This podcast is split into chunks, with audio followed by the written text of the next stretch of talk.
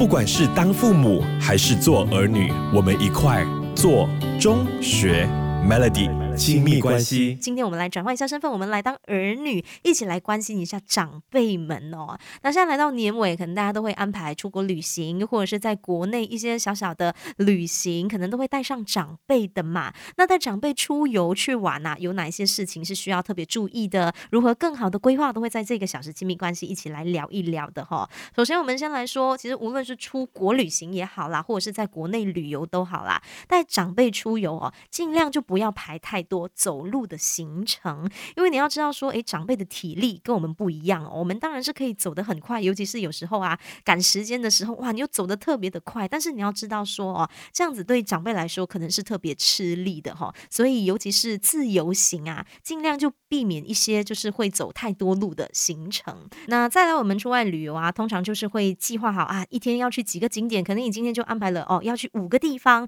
但是可能因为长辈他们走路的速度比较慢一些些，就把这个行程给拖延了。那你也要做好心理准备，就是要删去部分的景点，中间就可能安排呃长辈可以坐着休息、喝茶，又或者是喝咖啡的这个时间，这样子的一个步调哦，对他们来说其实是比较舒服的哦。不管是当父母还是做儿女，我们一块做中学 Melody 亲密关系。其实这个小时 Melody 亲密关系在跟你聊的这个话题，呃，带长辈出门旅游有哪些事情是需要特别注意的哈？用餐时间一定要准时，不知道你有没有发现啦？就是长辈他们的生理时钟其实是特别准时的哈，就是用餐时间一到了，他们就会开始肚子饿。所以啊，如果当他们肚子饿的时候，你还顾着就是坚持走自己安排的这个行程，让他们饿着的话，可能你就要收获一张诶长辈的臭脸的啦。所以带长辈出游，记得用餐的时间一定要准时，然后也不要带他们去那种就是要排队啊、要等很久的那种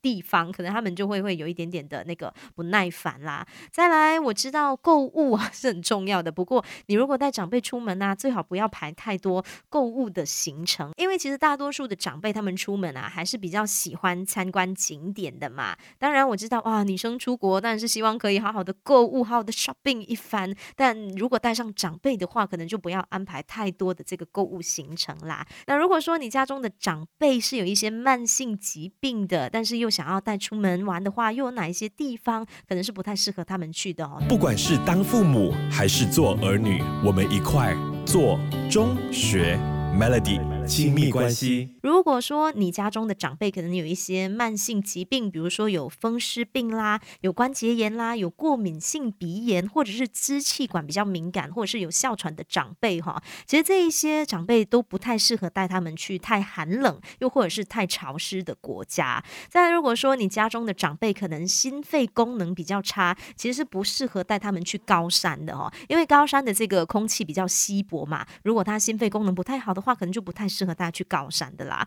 那如果说你家中的长辈是有脊椎的问题、有腰椎相关的疾病的话呢，他们是不太适合走山路的哈，所以这个部分可能就要避免啦。那带长辈出门，其实最好是可以就是出发之前呢，先带他去见一见医生或者是医师，先评估一下长辈的身体状况适不适合出游，然后最好是可以把你们旅游的这个地点啦，还有你们旅游的方式啊，还有吃这些安排，都可以先跟医生就是沟通一番。那尤其是慢性疾病啊，或者是比较虚弱的长辈，需要安排的事情可能比较多，那你可能就要提早准备咯，就有足够的时间来呃准备。那我觉得在长辈出游，其实最重要就是要有足够的耐心，还有多一点点的体谅啦。既然都已经决定带他们出游，当然要以他们舒服为主啦。我觉得这个是最重要的一点啦。